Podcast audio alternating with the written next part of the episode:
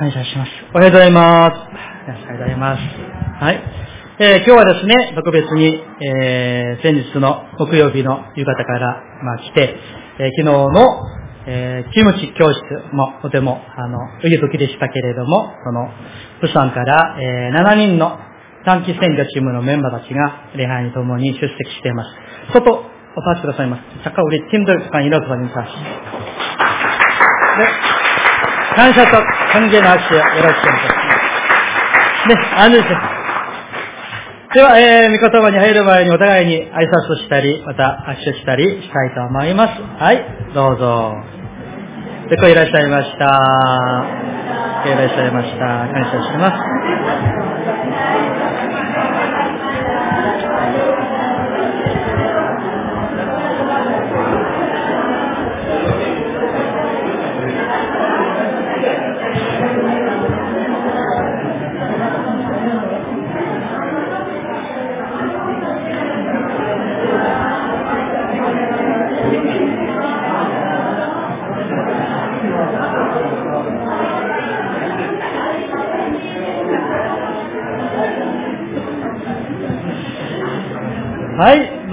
ありがとうございます。また今日は礼拝の後、えー、ね、昼食会も予定してますので、また。では、一言お祈りいたします。恵み深い天の父の神様、今から主の御前に礼拝を捧げている。そして、御言葉をお聞きいたします。神様、私一人一人にあなたご自身がお語りくださいますように。私たちには聞く耳を与え、主をお語りください。しもべは聞きますと、へりくだって、御声に耳を傾け、従える力を上からお与えください。希望を与え、慰めを与え、また信仰の成長も主をどうぞあなたが促して導いてくださいますように。感謝して、イエス様の皆によってお祈りいたします。アーメン。はい、えーとですね、えー、シリーズ説教、キリスト教のエッセンス、聖霊様について今日は、えー、3回目です。えー、先週のメッセージにおいては、聖霊様が私たちに頼みやすい、用いられやすいクリスチャンになりましょうということでした。いかがでしたか？皆さん、一週間、聖霊様と共に歩む一週間でしたか？聖霊様、これしてほしいと言われたときに、はい、とお答えできた一週間でしたか？いかがでしたでしょうか？今日はですね、私たちが、神様を信じている私たちが、聖霊に満たされたら、私たち自分自身にどんなに素晴らしいことが起こるのか、それを今日の人の働き一章、八節から大きく二つのことを、えー、共に教えていただきたいと、そう願っております。また、えー、説教中には、一つの、えー、素晴らしい証の動画も一緒に見たいと思いますし、また後半には、えー、今回の、あの、チームのメンバーの一人、えー、まあ、団長のような引率者の、あの、キムさんに、証をですね、お明かしをしてもらいたいと願っております。皆さん、私たちが精霊に満たされたら、自分自身にどんなことが起こるんでしょうかその第一目は、伝道をせずにはいられないクリスチャンになります。御言葉を述べ伝えずにはいられない、黙ってはいられないクリスチャンになるんです。弟子たちがですね、イエス様と共にいるときに、彼らが伝道をしなかったたわけではないんですね。ところが、イエス様の弟子たちが、まあ、本格的と言いましょうか。本格的に伝道して、そして数多くの人々を神の救いに導いたこと。それが実際にできたことはですね、この人の働き第一章、そして第二章におけるペンテコステ、聖霊降臨の行こうからだと言って過言ではないと思うんですね。もう一度皆さん、今日の一章八節を一緒にですね、注意深く一緒に読みたいと思います。いいですか？一緒に読みましょう。三、はい。しかし、精霊があなた方の上に望まれるとき、あなた方は、そしてエルサレム、ユダヤ、サマリアの全土、及び地の果てにまで、私の証人となります。はい。皆さんどうですか？精霊に満たされたら、どんなことが起きるんでしょうか？イエス・キリストの証人となるんです。エルサレムでも、ユダヤでも、サマリアでも、いや、地の果てまでに行って、そこででもですね、イエス・キリストを述べ伝え、証しし、そしてそのイエス・キリストの福音をですね、述べ伝えずにはいられない、霊の人になるのです。なぜでしょうか、皆さん。聖霊様は、救いの霊だからです。神の御霊、聖霊様は、救いの霊であられるから、その救いの霊に満たされると、自分もですね、救いのために生きたくなる。イエス・キリストをですね、もう、言いたくて言いたくて話したくてですね、もう、えー、何と言いますか？この体がですね、この口がうずうずしてですね、もう言いたくなる。もう黙ってはいられない人になります。精霊10万になる。精霊に満たされたら、もちろんですね、以前、救いとか伝道に関心がなかったわけではないんです。しかし、精霊に満たされると、もっぱら、このイエス・キリストを述べ伝えることにですね、救いに対する情熱と言いましょうか、それが、火が家から下ってくるんです。そして、イエス様のことを話さずにはいられない。伝えずにはいられない。そういったクリスチャンになって、その相手がですね、家族であれ、親戚の人であれ、知人、友人であれ、何とかして、一人にでも多くキリストを伝えたくて、何とかして一人の魂を救いに導きたくてですね、この人の働き、第一章、第二章、どこかで出てくる、あの弟子たちのように、精霊の心を持って、救いに対する火が下ってきてですね、伝えて、伝えていくクリスチャンになるわけなんです。同じ人の働き第2章をちょっと一緒にですね、見てみたいと思います。第2章の14節をご覧ください。14節一緒に読みましょうか。人の働き第2章14節3、はい。そこで、ペテロは11人と共に立って、声を張り上げ、人々にはっきりとこう言った。ユダヤの人々、並びにエルサレムに住むすべての人々、あなた方に知っていただきたいことがあります。どうか私の言葉に耳を貸してください。アメでですね、ペテロがですね、あのペンテコステの日に多くのユダヤ人、あるいは祭司たちが集まっていました。彼らに、このイエス・キリストの十字架の福音をもう述べ伝えずにはいられない。そしてですね、大胆にキリストを述べ伝える一章八節のあの御言葉通りに証人となりました。イエス・キリストを伝えずには入れない霊の状態になった。変えられたわけなんですね。あのペテロの内側には、精霊に満たされて、もう福音に満たされて、溢れて出てくるわけなんですよね。その、伝えずにはいられない、その火が彼の内側にあるわけなんです。皆さん、これなんです。精霊に満たされているクリスチャンには、イエス・キリストの福音をどこにいても、どの人にも伝えたい。伝えずにはいられない、その火がある。精霊10万のクリスチャンの特徴はこれなんです。だからですね、彼がですね、この、えー、21節のかの有名な歌詞なんですね。しかし、主の皆を呼ぶ者は皆救われると今、ペテロの前に座って、あるいは立っている彼らは、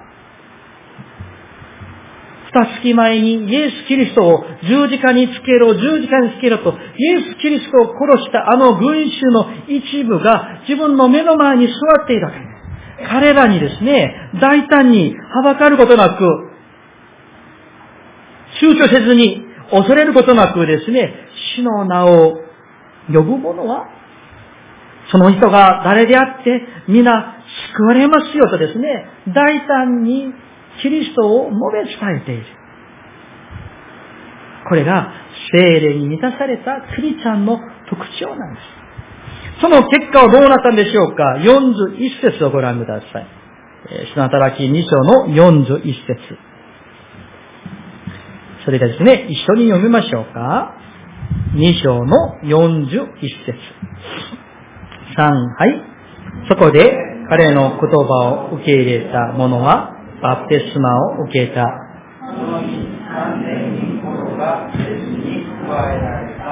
アーメン。素晴らしいことが起きましたよ、皆さん。あのペテルのメッセージを聞いて、その日にそこに集まっている3000人、それ以上かもしれませんけど、3000人が同じ日にそこで洗礼を受けて、弟子に加わるすごい奇跡のような不思議が起きました。皆さん、こんな夢を見たくないですか？皆さん。こんな夢を見たいんです。精霊に満たされたあの弟子ペテロが福音を述べ伝えたらですね、一日にですね、三千人が洗礼を受けて救われる不思議が起きたわけなんです。これは、精霊様がなさったことでしょう。聖霊様が聖霊に満たされているあの弟子を用いら、用いられたわけなんですね。ですから、ペテロが偉大であるというよりは、救いの霊である聖霊様がこの不思議を、ミラクルを起こされたということではないでしょうか。皆さん、私たちもキリストを信じるがゆえに、イエス・キリストの福音を述べ伝えたくて、述べ伝えたくて、述べ伝えずにはいられない。黙ってはいられない。そして、会う、出会う人々に、どこででもキリストを述べ伝える神の人になりたい。そういった妙なに教会になりたい。そう願っております。でも、こういうお話を聞きますと、えー、たまには、でも先生、私は話が苦手です。とか、そう言われる方がいらっしゃるかもしれません。そこでですね、一箇所の箇所を見てみたいと思います。第一コリントの手紙、二章四節です。第一コリント人への手紙、二章四節。新約聖書319ページです。よ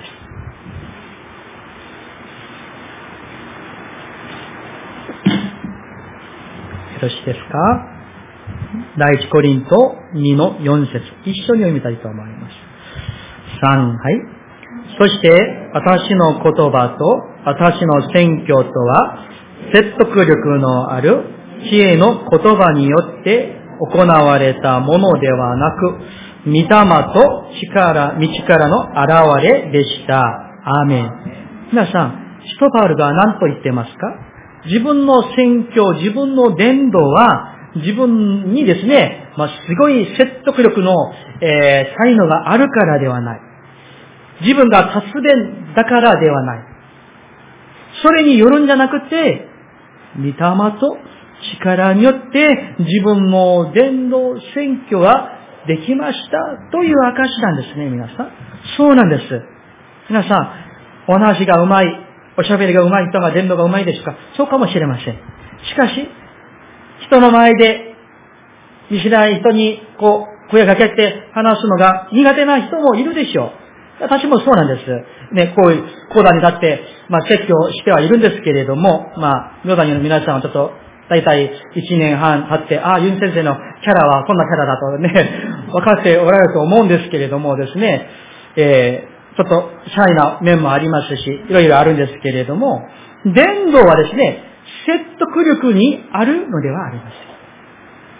才能にあるんじゃなくて、御霊の力によって伝道ができるわけです。言葉の数が足りなくていいんです。喋りが上手くなくていいんです。御霊に満たされれば、御霊様がその人の心の内側で働きかけてくださって、その心の中の、まあ、その心の畑がですね、耕されて、皆さんが一言、イエス・キリストは救いですよ。神様信じたら救われますよ。一言の種をまいても、聖霊様が私たちが100、100働くより、聖霊様がもう1000倍、1万倍働きかけてくださると、すごい意味がなることを、聖霊様の働きを信頼して、伝道していきたいと願うのであります。皆さん、聖霊様は救いの霊です。ですから、自分に能力が足りなくていいんです。賜物が足りなくていいです。人の前に立って話すのが恥ずかしくて苦手でいいんです。あるいは友達がたくさんいなくていいんです。精霊に満たされたら、精霊様が皆さんのありのままを、それぞれの賜物を主が用いてくださって、伝道の器として主が用いてくださるんですね。ですから皆さん、まずは自分自身にできるところから伝道していこうではありませんか。皆さんの周りにいらっしゃる方々に福音を述べ伝えていこうでありませんか？失望せずに、今はですね、すぐにですね、ああ、イエス様信じたいです。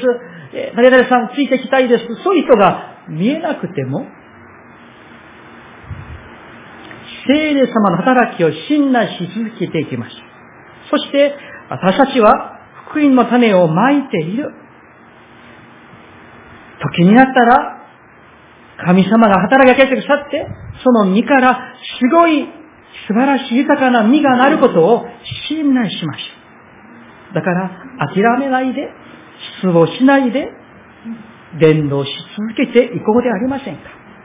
今からですね、えー、一つの、え、動画を見ていきたいと思いますけれども、オーストラリアの、えー、ジョージストリートというあのところで、えっ、とですね、えっ、と、フランク・アーサー・ジェナという方が、今は亡くなってるんです。その方がですね、なんと40年間伝道し続けた証があるんです。ちょっとあの編集してですね、準備したんですけれども、ちょっと一緒にですね、見てみたいと思います。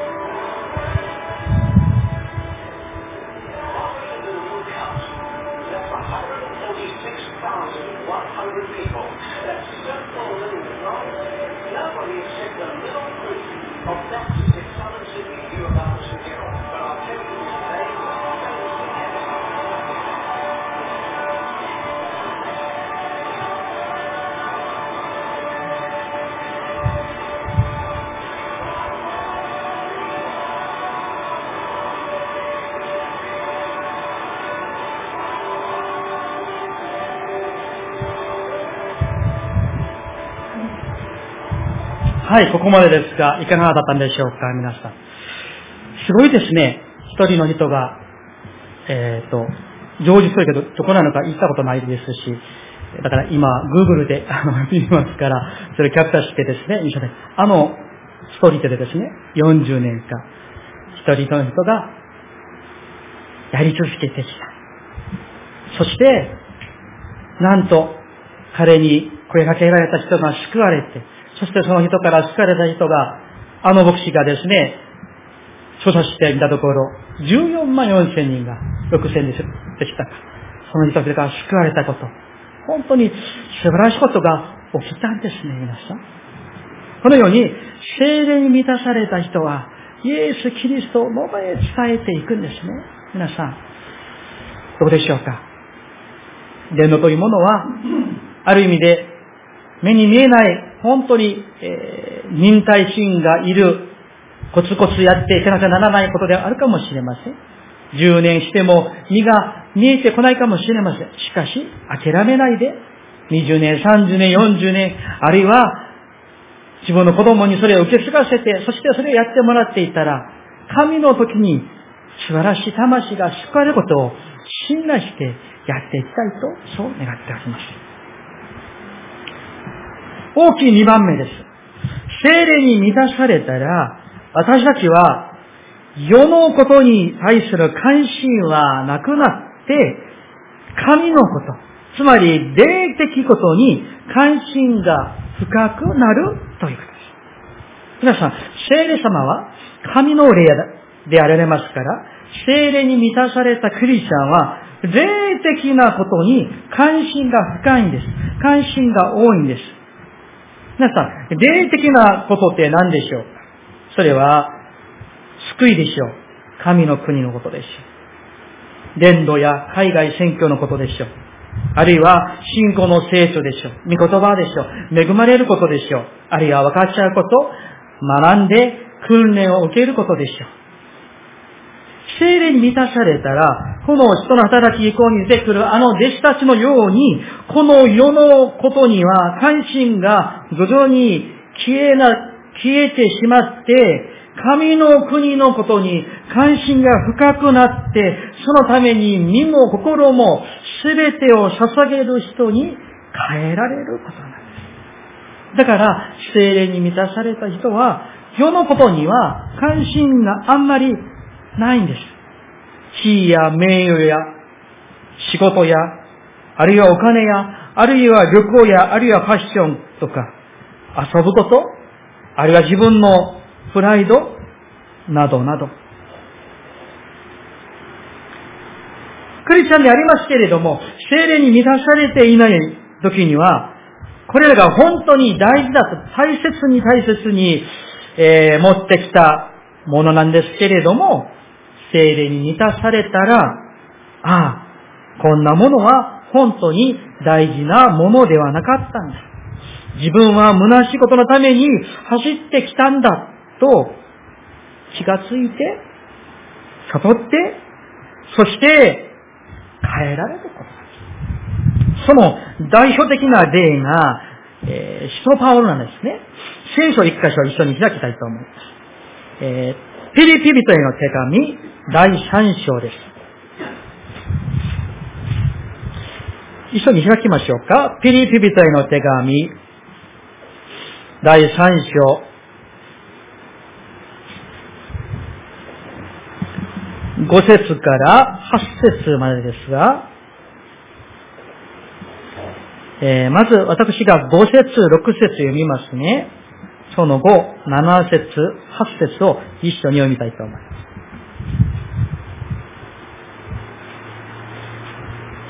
では、5節私が読みします。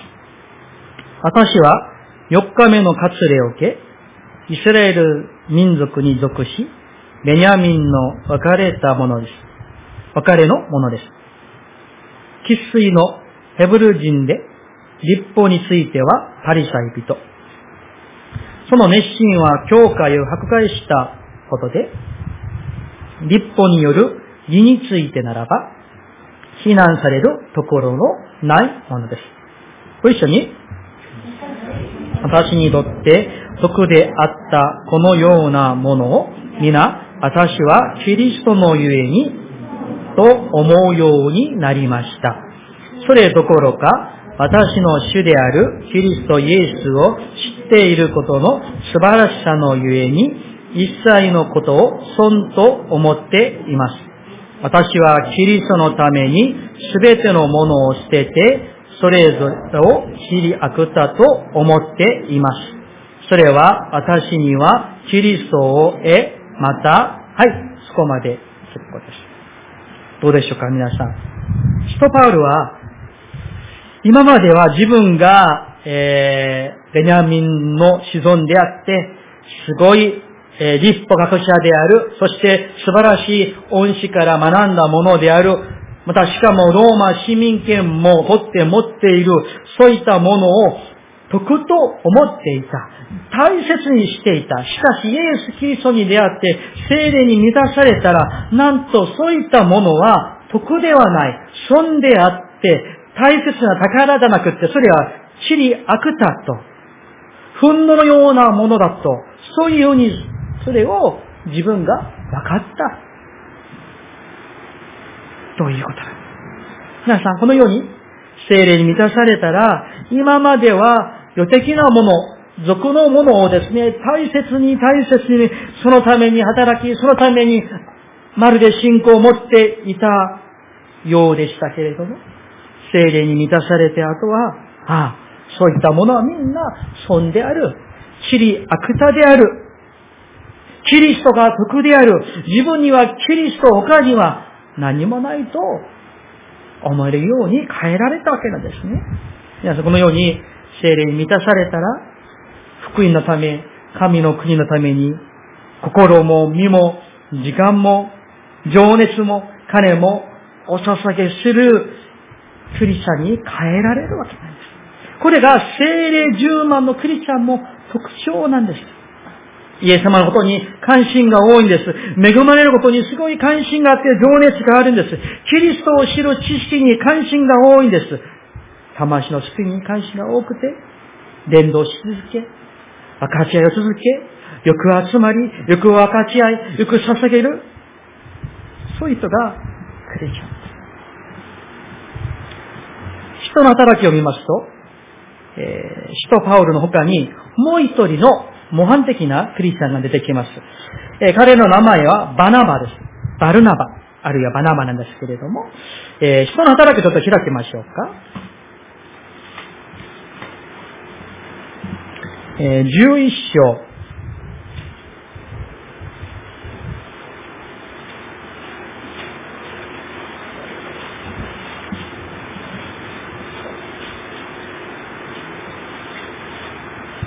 11章の24節です。え新約聖書251ページです。えこれがバルナバのことなんですけれども、こう、あの、彼のことについてこう言っていますね。私が読みします。彼は立派な人物で、聖霊と信仰に満ちている人であった。こうして大勢の人が主に導かれたとあります。彼はですね、精霊と信仰に満ちているクリスチャンでした。そしてですね、パオロがサウルであった時にイエス様に出会ってアンテオ家に留まっている時にですね、このバルナバがパオロのところに行って、アンテオ家で1年間、パオロと共に過ごしながら、御言葉を伝え、彼を導きました。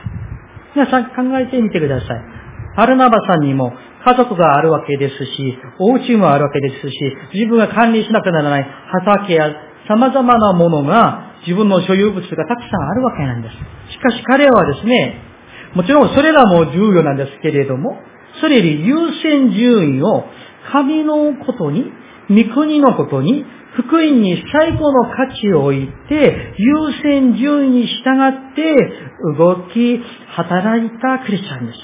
もう一箇所見てみましょう。えー、同じ人の働き、13章、2節3節です。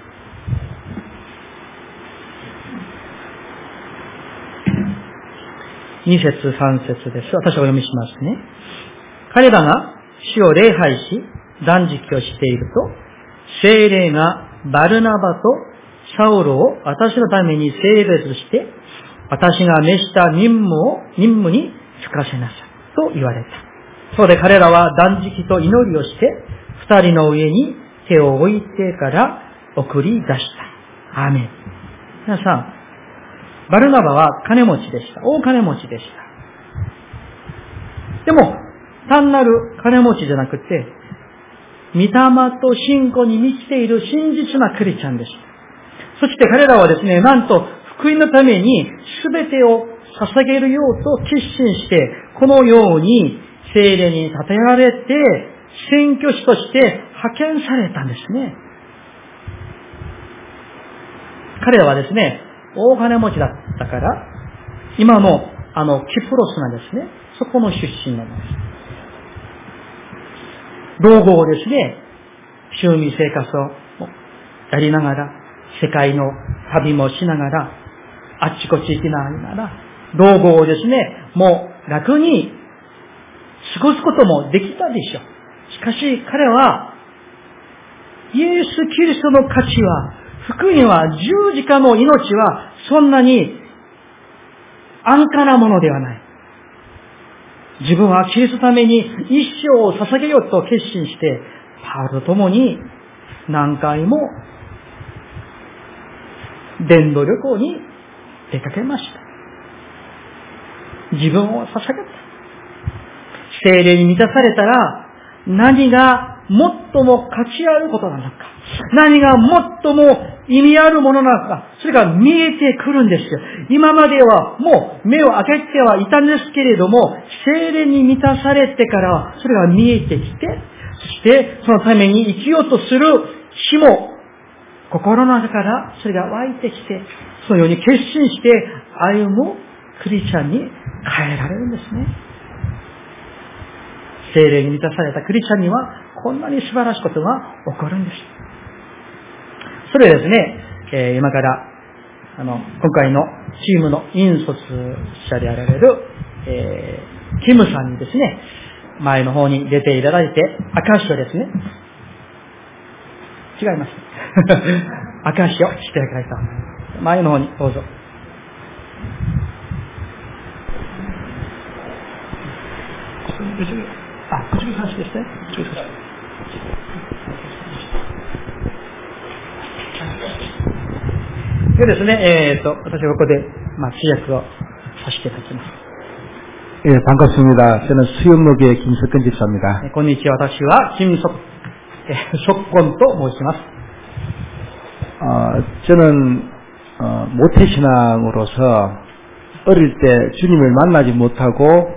교회 생활을 했었습니다. 私はクリスチャンホームで生まれま、生まれました。そして教会に通ってはいましたけれども、人格的に本当の意味でイエス様には出会っていなかったクリスチャンでした。 어, 결혼 후 어, 조그만 사업을 시작하여서 結婚後、えっ、と、まあ、自分のあの事業をえーやり始めていましたが、 어, 30대 중반 정도에 이르러서 아주 어, 사업이 번창하게 う 되었었습니다. んまあ、30代半ば頃ですね、もう自分のお仕事を持って、ものすごく、えー大金持ちになりました。 어, 그렇게 세상에서 세상 즐거움과 함께하고 있을 때에 えーそういうふうにお金を儲けてですね、その楽しみにハマって過ごしていたところでした。 어, 1997년에 한국에 IMF가 오면서 1997年、韓国には国家的な金融危機 IMF という国家危機がやってきました。부도가남으로말미암아서사업이어완전히망하게되었습니 다. それで自分の会社がもう倒産して、もう完全に潰れてしまいました。99年度에교회를 첫 발을 다시 딛었을 때에 소모이고 1999년 교회에 帰ってきました。 아, 하나님께서 어, 저를 다시 불러주셨다는 것을 알게 되었습니다. ああの、その倒産を通して、神様は私をもう一度呼んでくださったことに気づか、えー気づかされました。 어, 주님이 나를 사랑하셨다는 것을 알게 되었을 때에 神様が私を愛しておられることを、えー悟ったときに、 어, 저의 옛 습관들은 하나씩 하나씩 어, 정리하게 되었습니다. えーそれですね、自分の、えー、予的な、俗的な習慣やそういったものを一つ一つずつですね、捨てるように、断ち切るように変えられました。 믿음이 조금씩 들리기 시작하면서 나의 어려움은 아, 주님께서 주신 것임을 깨닫게 되었습니다. それでですね、まあ信仰が徐々に成長し、えー、つれてですね、あー自分のあの時の苦しみは、神様が許されたことだと、えー気づきました。 주님께서 제게 매일매일 공급자이심을 다시 한번 깨닫게 된 사건이 있었는데 요. それでですね、え、その以降仕事をしていましたけれども、自分に唯一の、え、助け主、すべてを与えてくださる神様の方は、神様だけだと気づいた出来事がありました。 어, 부동 이후에 너무나도 경제적으로 어려웠었습 니. した後ですね、本当に経済的にまあ、お家も本当に大変でした。 그러나 주님께서 은혜를 주셔서 매일매일 살아갈 수 있도록 환경들을 열어주셨습니다. しかし、そんな苦しい中、神様は、えー、様々なことを通してですね、もう食べさせてくださって、主がまた、あらゆる環境も条件も主が開いてくださったんですね。 어, 그 와중에도 이제는 어, 하나님께서 다시 한번 특별한 은혜를 주셨는데 またその中で神様がまた特別な、えー恵みを与えてくださいました。 어, 제가 벼랑 끝에 서 있는 자신을 발견하게 되었을 때에 어, 정말 어, 십자가만이 내가 유일한 살 길이라는 것들을 다시 한번 알게 되었습니다. えー自分がですね、まるで絶壁の橋に立っている自分ですけれども、神様のみに頼りにすることが自分の唯一の希望であることを気づかされました。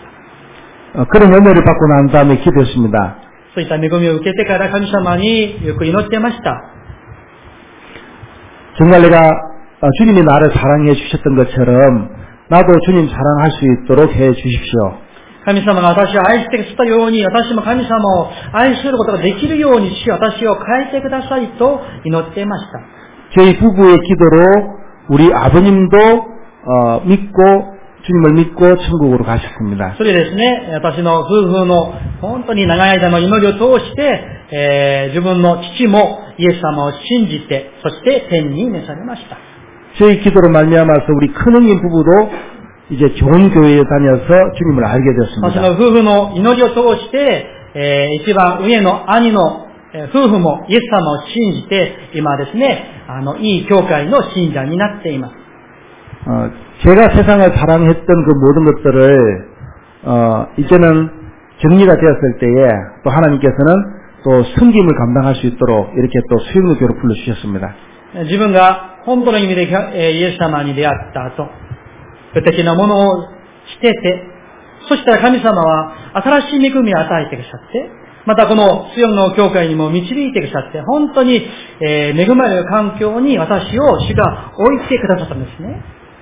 어, 저희들이 이곳까지 오게 된 것은 私たちがここ、明谷教会まで、えーやってきましたことは、 저희들이 잘 살거나 넉넉해서가 아닙니다. 私たちがみんなですね、金持ちだから、えー余裕があるからここに、えー来れたわけではありません。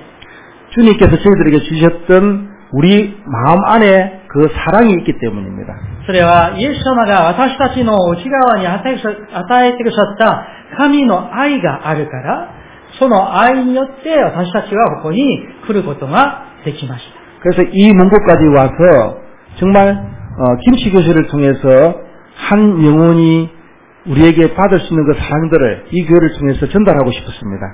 예, こうしてですね、あの、こさせていただいて、キム教室を、えー、やらせていただきましたけれども、私の内側には、えー、たった一つの願いがありました。それは、その働きを通して、一人の魂でも、神様に導かれたら、それで私たちは十分だと。もう一人の魂が救われるようにと願いを持ってやってまいりました。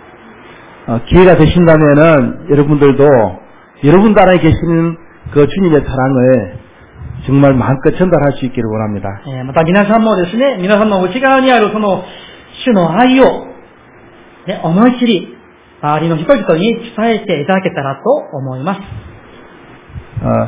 이 교회를 사랑하시고 또 이 땅을 사랑하시는 여러분들을 축복합니 다. 감사합니 다. この地を愛し、この世会を愛しておられる主の皆によって皆さんを祝福いたします。ありがとうございます。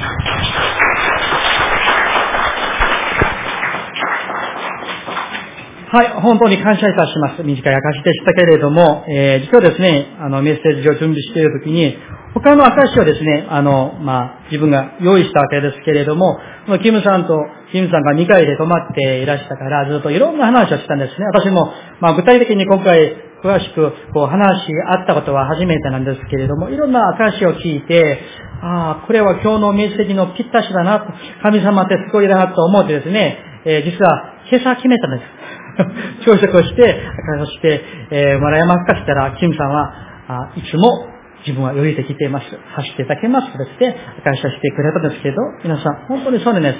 えーこのメンバーたちが金持ちだから、もう、暇すぎたから、しているわけではなく、なんとか愛を伝えたい。お役に立ちたい。そういう愛を持ってやってきました。皆さん、このように、精霊に満たされた人には、神のことに、御国のことに関心が深くて高いんです。そしてそのために時間を捧げ、物を捧げ、人生を捧げていくんですね。皆さんはいかがでしょうか？皆さんは、まあ、昔のことは脇に置いといて、今の最近、1ヶ月、あるいは今年の1年間はいかがでしょうか？皆さんが最も関心ある事柄は何だったんでしょうか？今本当に最中でハマっていることは何でしょうか？では何か、えー、気づきにくかったら、こうチェックしてみてください。えー、睡眠時間、あるいは仕事をしていらっしゃる方は仕事とか、えー、まあ、必ずしなくならないことの以外の時間と、そして必ず使わなくならないお金の他のお金を何のために使っているのか、費やしているのか、それを皆さん数えてみてください。最も多くの時間を使っているそのこと、最も多くの金を支出しているそのことが実は皆さんが今ハマって、あるいは関心を持っているそれなんです。ある方は、海外旅行のために種を貯めているかもしれません。ある方は、子供に遺産でですね、あげるため貯めているかもしれません。あるいは健康のために救いことをやっているかもしれません。あるいは何らかの収味のためにエネルギーや時間やものを使っているかもしれません。もちろんですね、私たちが適切に、えー、趣味生活をしたり、運動したり、健康管理をすることは、それは必要ですし、いいことです。決して悪いことではありません。しかし、やりすぎることです。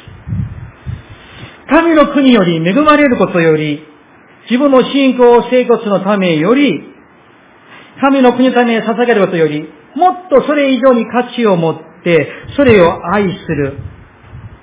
時間も心も身も物も捧げすぎて使いすぎているならば、それは実は皆さん、神の御心を悲しめることになり得るということではないでしょうか。聖書一箇所を開きたいと思います。ガラテア人への手紙、6章8節です。ガラテア人への手紙、第6章8節371ページです。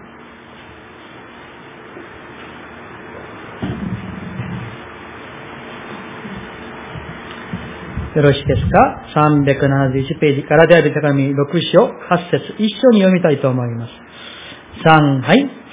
自分の肉のために巻くものは、肉から滅びを刈り取り、御霊のために巻くものは、御霊から永遠の命を刈り取るのです。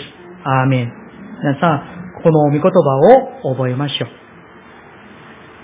う。自分の肉のために巻くものは、肉から何を刈り取るんですか？滅びを刈り取ります。しかし、御霊のために巻くものは、御霊から永遠の命を刈り取るんです。だから、精霊に満たされると、永遠の命を刈ることが、刈り入れることが、最も大事であることが分かってくるんですね。みんな、こんなクリスチャンになりたい。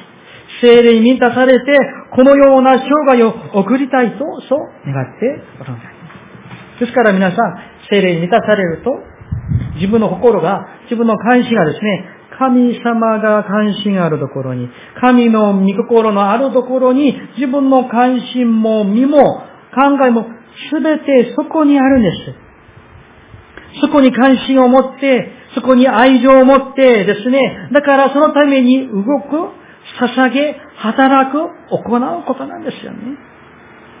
それですね、例えば、本当に愛する人のためなら、何でもするんですね。してあげたい。例えば、恋人を愛にですね、例えばですよ、神戸から北海道までも行くんですよ。あるいは、日本からアメリカまでも行くんですよ。愛するから。会いたくて、一緒にいたくて、そのために使うお金はもったいないと思わないんです。主を愛するなら、御霊に満たされると、主を愛することが本当に強くなってですね、恵まれることが休憩するより甘いんです。恵まれることがお金を稼ぐことより最も素晴らしいんです。福音を伝えること、あるいは兄弟姉妹に使えること、それがですね、趣味生活、趣味生活をすることより、何かスポーツをすることより、もっとも楽しくて、喜んで、したくなるんですね。それが精霊十万なクリスチャンの特徴なんです。だから、精霊十万なクリスチャンは、信仰生活をするにあたって、まるでですね、見物をしているように、何かスポーツの競技を観戦しているような、観客的な立場に立っているんじゃなくて、自ら喜んで神のことにですね、飛び込む人が精霊に満たされたクリスチャン。神を礼拝すること、祈ること、恵まれることに最優先順位を置いてですね、そのために生きる歩むクリスチャンです。仕事も健康も、休息も、趣味も、あるいは家族も、神の国より、実は大事ではないということなんです。皆さん、仕事を神様を愛することより愛しすぎますと、神様との関係を妨げることになり得るということです。休むこと、休息をすること、昼寝をすること、そういったものが恵まれることより、それがそっちが甘くなっていたら、それは恵みを受けることを妨げることになり得るということです。あるいは、妻や夫や子供を神様より愛するならば、それが偶像になりやすいですし、神の恵みを受けることを妨げることになり得るということです。まあ、この、え、お話ですね、だから家族を帰り見ないでほったらかしなさい。そういう意味ではありません。二つの箇所を見ていきたいと思います。え健全、そして健康なクリスチャン、バランスを取れたクリスチャンになるためには、二つの箇所を一緒に見ていきたいと思いますが、まず、第一手もって五章八節です。第一手もって五章八節。えー、新約聖書410ページです。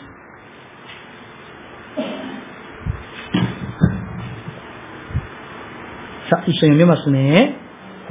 第一手もて5章8節410ページです。ご一緒に3、はい。もしも親族ことに自分の家族を顧みない人がいるなら、その人は信仰を捨てているのであって、不信者よりも悪いのです。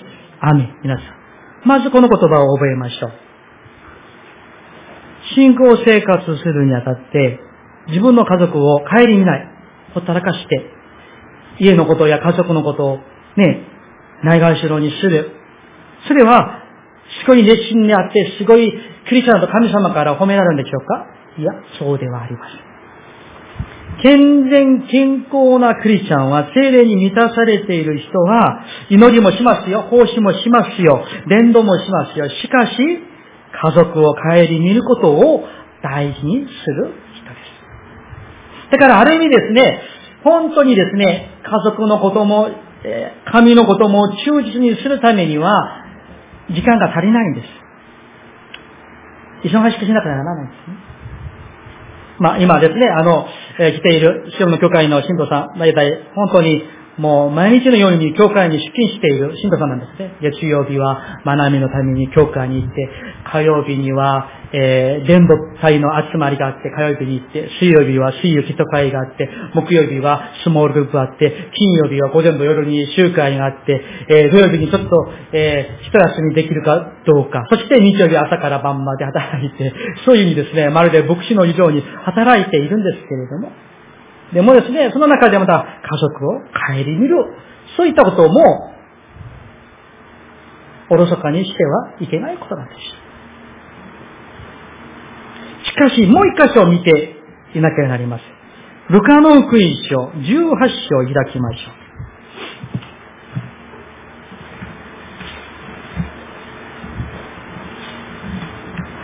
ルカの福音書18章、えー、29節と30節です。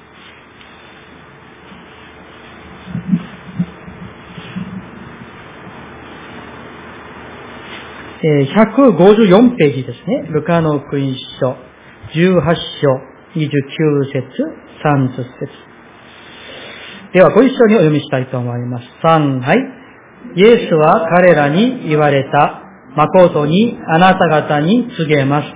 神の国のために家、妻、兄弟、両親、子供を捨てたもので、誰一人としてこの世にあって、その幾倍かを受けないものはなく、後の世でも永遠の命を受けないものはありません。アメン。皆さん、えー、大事手もって5の8節だけ覚えていたら、それは、えー、不完全です。あの箇所と、それからこのルカの勲章、二つの箇所を両方取って、バランスを取れた健全、健康なクリスチャンにならなきゃならない。すごく祈って、すごく奉仕をして、すごく伝、えー、伝道熱心なクリスチャンがいたとしましょう。しかし家族のことを適当に適当にしている。それは健康なクリスチャンではあります。しかし逆にですね、家族のことを本当にですね、精一杯してはいるんだけども、教会の奉仕はなかなか関心がない。それも良くない。まあ、現実にちょっと難しいかもしれませんけれども、だからそれを目指して歩んでいくこと。聖霊様から知恵をいただいて、力をいただいて、バランスを取れたクリスチャンになりたいです。メッセージを終えたいと思います。聖霊に満たされたクリスチャンは、福音を述べ伝えずにはいられいられない火のような人です。失望せずに、諦めずに福音を述べ伝え続けていくんです。